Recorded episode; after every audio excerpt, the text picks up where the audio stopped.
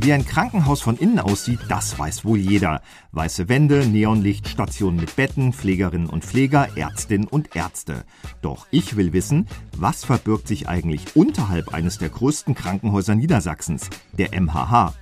Dafür habe ich mich mit Hannes Stichternat verabredet.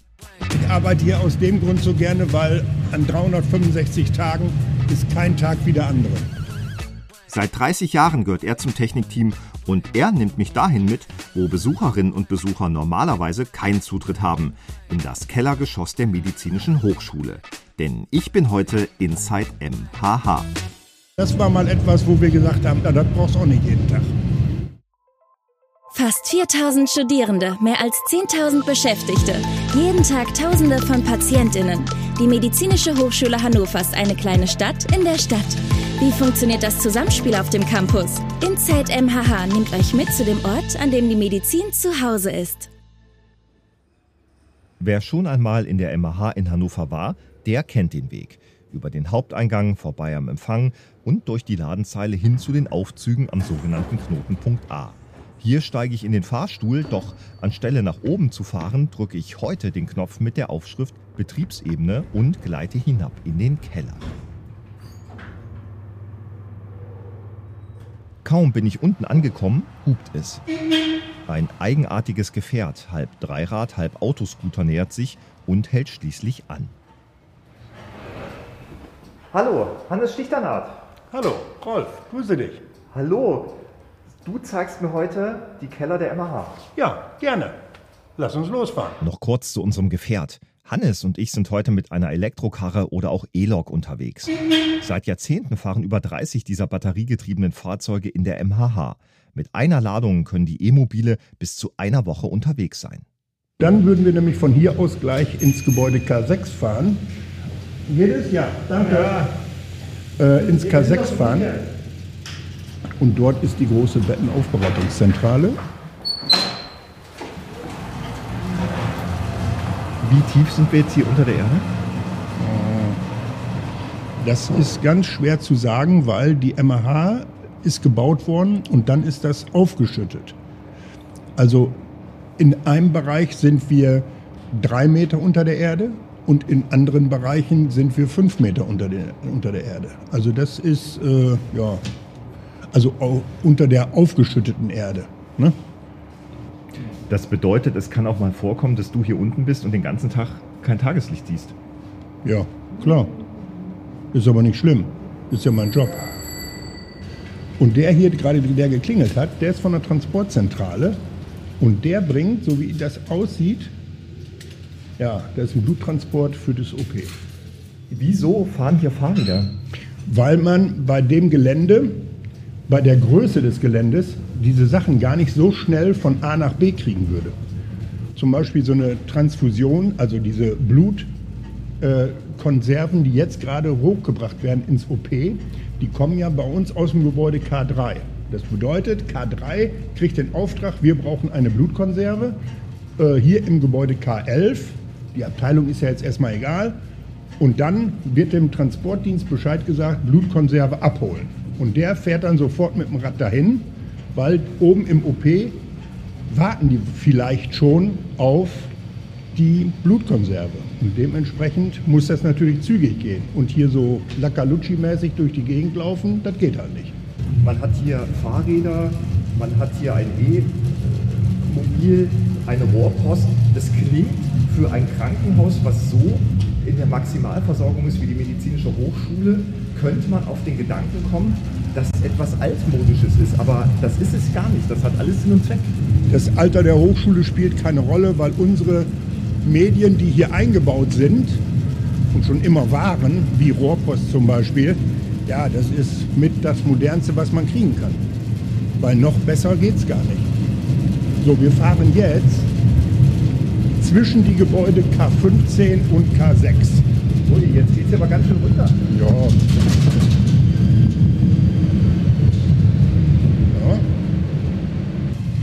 Und wie man jetzt hier sieht, wir sind jetzt unterm Bettenhaus, das sind alles komplett Betten, die zur Inspektion müssen, an denen wir jetzt vorbeifahren. Die müssen zur Inspektion, einmal im Jahr werden die alle geprüft. oder eben gehen zur Reparatur. Und das hier, wo wir jetzt sind, das ist unser sogenanntes unreines Bettenband. Hier werden die Betten draufgeschoben, wenn die zur Aufbereitung müssen. Wir sehen also jetzt hier gerade wie so eine Art ja, Fließband, wo tatsächlich ja. ein Bett am anderen abgedeckt mit einer Folie steht. Mhm. Man riecht es auch so ein bisschen, es riecht so nach Putzmittel, mhm. Desinfektion. Ja, ja, genau. Ist das auch eine Art, äh, sich zu orientieren, wenn man weiß, es riecht nach Desinfektion? Nee. Moin. Also das ist, ja, für Leute, die hier neu sind, das ist natürlich ganz, moin.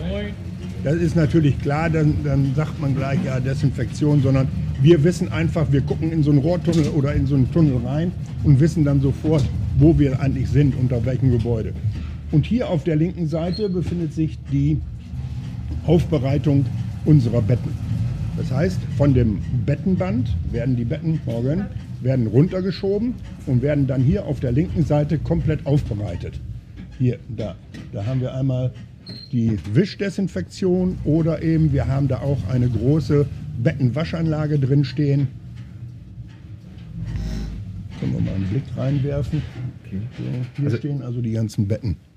Wir kann das wirklich mal, um das zu beschreiben, wir sehen hier wirklich einen Tunnel, der mehrere hundert Meter fast lang ist mit Bett an Bett. 450. 450 Meter ist der. Moin. Was würdest du sagen, unterscheidet denn hier diese Keller der Medizinischen Hochschule vielleicht von anderen Kliniken? Die Größe einfach nur. Das kann sich ein Außenstehender nicht vorstellen. Wir sind hier eigentlich die Stadt in der Stadt. Das ist genau der Punkt.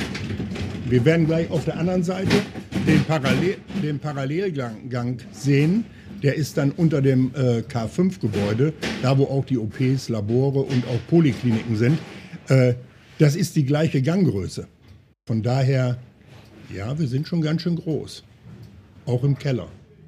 Jetzt sind wir schon ein paar Minuten gefahren und ich muss ganz ehrlich sagen, ich habe keine Ahnung mehr, wo wir hier sind. Mhm. Wie lange hat es bei dir gedauert, sich hier zurechtzufinden?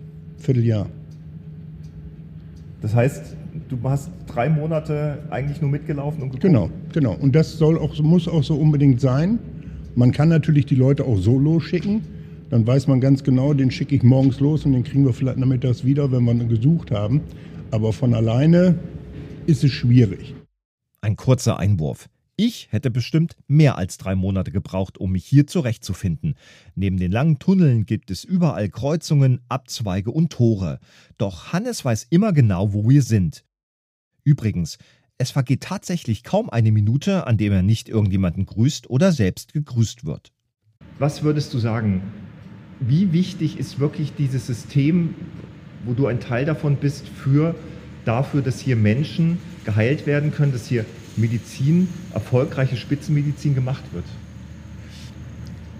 Also wir gehören bestimmt dazu, oder wichtig ist es schon, dass wir da sind. Aber für den Patienten ist erst einmal der, das Pflegepersonal und der Arzt ganz wichtig. Aber damit die vernünftig arbeiten können, brauchen die ja Wärme, brauchen die vernünftige Lüftung und die müssen auch wissen, dass sie äh, vernünftiges Trinkwasser bekommen. Das heißt also, insgesamt gesehen ist die Technik einfach hier nicht wegzudenken, auch wenn das viele glauben. Aber davon bin ich überzeugt, dass ohne diese Technik es definitiv nicht geht. Und zwar den Leuten, die dahinter stehen, hinter der jetzigen Technik. Das ist wichtig, dass die auch da sind. Ihr fühlt euch also auch in einer gewissen Art und Weise als Einheit mit dem medizinischen Personal. Ja, natürlich, klar. Das kriegen wir aber auch ständig mit, weil es ist auch ganz was Normales, dass uns der Arzt oder die Pflegekraft, der, die Schwester, der Pfleger einfach anruft und sagt, hier hör zu, wir haben hier das und das Problem, weil man schon so lange miteinander arbeitet. Ne? Wenn äh, Martina aus der Notaufnahme anruft und sagt, Hannes, wir brauchen mal ganz schnell, ja, dann gibt es ganz schnell. Und dann kommen wir eben. Ist aber auch, ja, das ist normal. Wir arbeiten hier im Krankenhaus.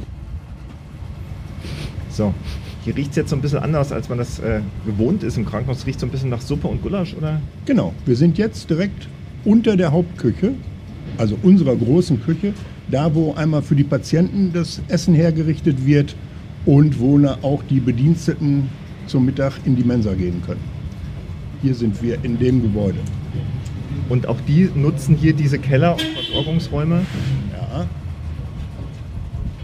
Hier unten, also im, im Keller der Küche, ist natürlich die Logistik versteckt für die Küche. Hier wird auch das zusammengepackt, was auf den Stationen benötigt wird, wie zum Beispiel Getränke oder für die Kinderklinik der Kakao, der benötigt wird, für die Stationen der Tee. Die einzelnen Teesorten können bestellt werden und dann dort äh, von hier aus verbracht werden. Und deswegen auch hier die ganzen Fächerwagen, die also dafür sind, damit die, der Transport hier von der Küche direkt auf die Station gehen kann. Und jetzt kommen wir schon in den Kellerbereich der Technik. Ja, man merkt, es wird kühler, ne? Ja, ja. Wir sind gerade an der Tischlerei vorbeigefahren bei den Malern. Das heißt, die medizinische Hochschule hat auch eigene Abteilungen, die sich darum kümmern, ja. dass Dinge repariert werden können? Natürlich. Also wir, wir, es heißt ja nicht umsonst Technik. Technik beinhaltet ja nicht nur, dass einer eine E-Lok fahren kann, sondern es gibt auch Leute, die Reparaturen durchführen. Wir können also eigenständig von, einem, von einer Schranktür bis hin zur Rohrleitung können wir sämtliche Reparaturen eigentlich mit eigenen Leuten durchführen. Warum ist es wichtig, dass man das hat? Ganz einfach. Es gibt irgendwann einen Fall, wo man kein, nicht auf Personal zugreifen kann. Und dann ist man gut dran getan, eigene Mitarbeiter zu haben, die man anrufen kann, die dann kommen und den Job dann erledigen. Denn nichts ist ja schlimmer, als wenn der Patient merkt, hier fehlt es an was oder hier geht es nicht weiter, nur weil was defekt ist. Also muss es ja so sein, dass wir möglichst den gesamten laufenden Betrieb so aufrechthalten können, dass weder der Patient noch die Ärzteschaft und Pflegeberufe mitbekommen, dass wir irgendwo einen Schaden haben. So, jetzt sind wir auf der anderen Seite des Campus. Wir sind jetzt hier bei der Frischwäscheabteilung. Okay. Hier auf der rechten Seite sind die fertig gepackten Wagen, wie man lesen kann, Frischwäsche, Station 48. Und da werden die Wagen jetzt gleich von der E-Lok abgeholt und die werden dann da auf die einzelnen neuralgischen Punkte gebracht. Das weiß der E-Lok-Fahrer, wo er es abstellen muss. Und dann kommt der Aufzugmann, der das dann auf die Station bringt.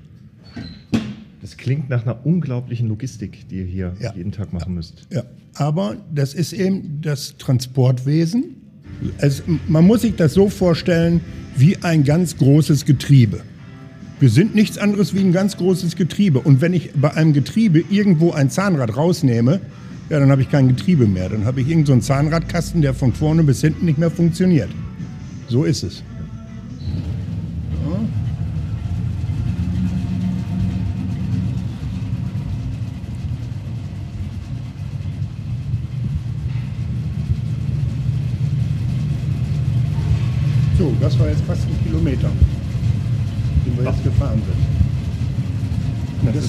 Ist nur ein Tunnel.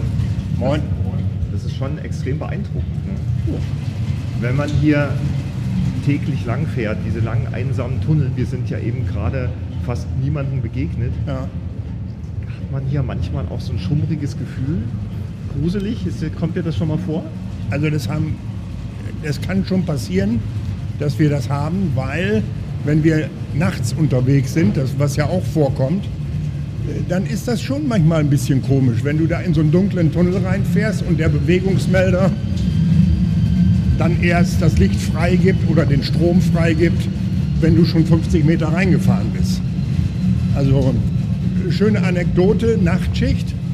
Äh, wir fahren hier Richtung Bettenhaus und dann kommt man ja irgendwann, wie wir gerade schon waren, an dem äh, Bettenband vorbei. Und es war tiefer Winter, es war richtig kalt und wir fahren an diesem Bettenband vorbei und dann auf einmal bewegt sich ein Bett, eine Bettdecke geht hoch und äh, jemand, der von außen kam, hatte da wohl ein Schläfchen gemacht und der kam dann hoch. Also in dem Moment haben wir uns wirklich erschreckt. Also das war mal etwas, wo wir gesagt haben, Alter, das brauchst du auch nicht jeden Tag.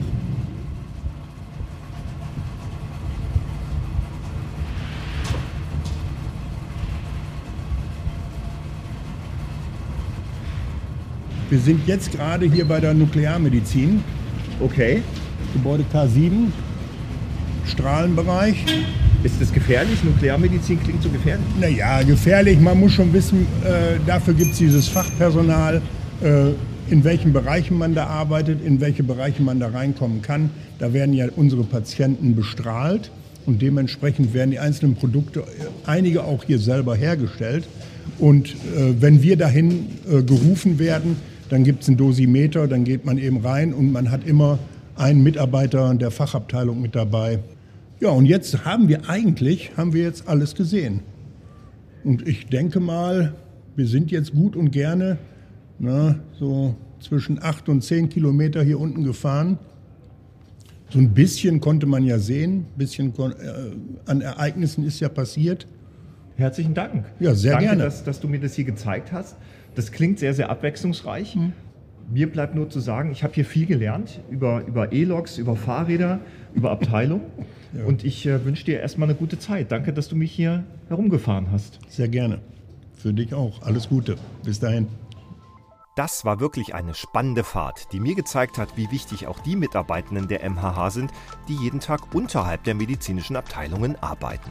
Hannes ist, wie alle Menschen, denen ich für diese Folge begegnet bin, ein extrem freundlicher und fachkundiger Mitarbeiter, dank dem ich wirklich Inside MHH sein konnte. Wenn ihr Lust und Interesse habt, hier zu arbeiten, die MHH stellt aktuell ein. Ob medizinischer Bereich, Pflege, Verwaltung oder Technik, es sind spannende Jobs zu besetzen. Alle Infos unter www.mhh.de/karriere. Freut euch auf weitere Folgen aus dem Alltag der Menschen, die jeden Tag dafür sorgen, dass Patientinnen und Patienten hier in der MHH gut versorgt werden. Wenn euch diese Folge gefallen hat, dann empfehlt diesen Podcast doch gerne weiter und hinterlasst auch gleich noch eine kurze Bewertung.